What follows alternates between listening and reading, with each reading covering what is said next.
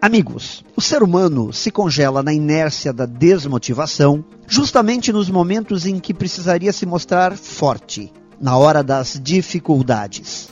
Nessas horas, seria preciso utilizar de muita inteligência e descobrir quais são os exterminadores da motivação que estão nos atingindo. Se o problema está no desenho dos projetos que escolhemos realizar, se são variáveis externas que estão nos afetando ou se é uma questão de comportamento, de falta de atitude, de perfil pessoal. Vejo, por experiência, que normalmente é uma soma de tudo isso e tudo isso que faz com que grande parte das grandes ideias não deem em quase nada.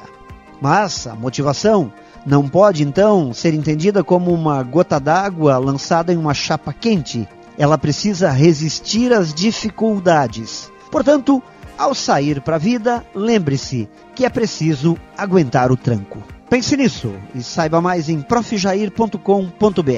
Melhore sempre e tenha muito sucesso.